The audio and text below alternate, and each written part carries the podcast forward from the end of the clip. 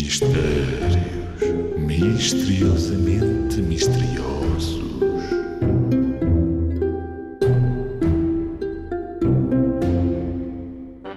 Que tipo de castelo é um castelo onde não mora nem um rei nem uma rainha? Mau, então se não mora nem um rei nem uma rainha, será mesmo um castelo? Que tipo de castelo é um castelo onde não mora nem um rei nem uma rainha?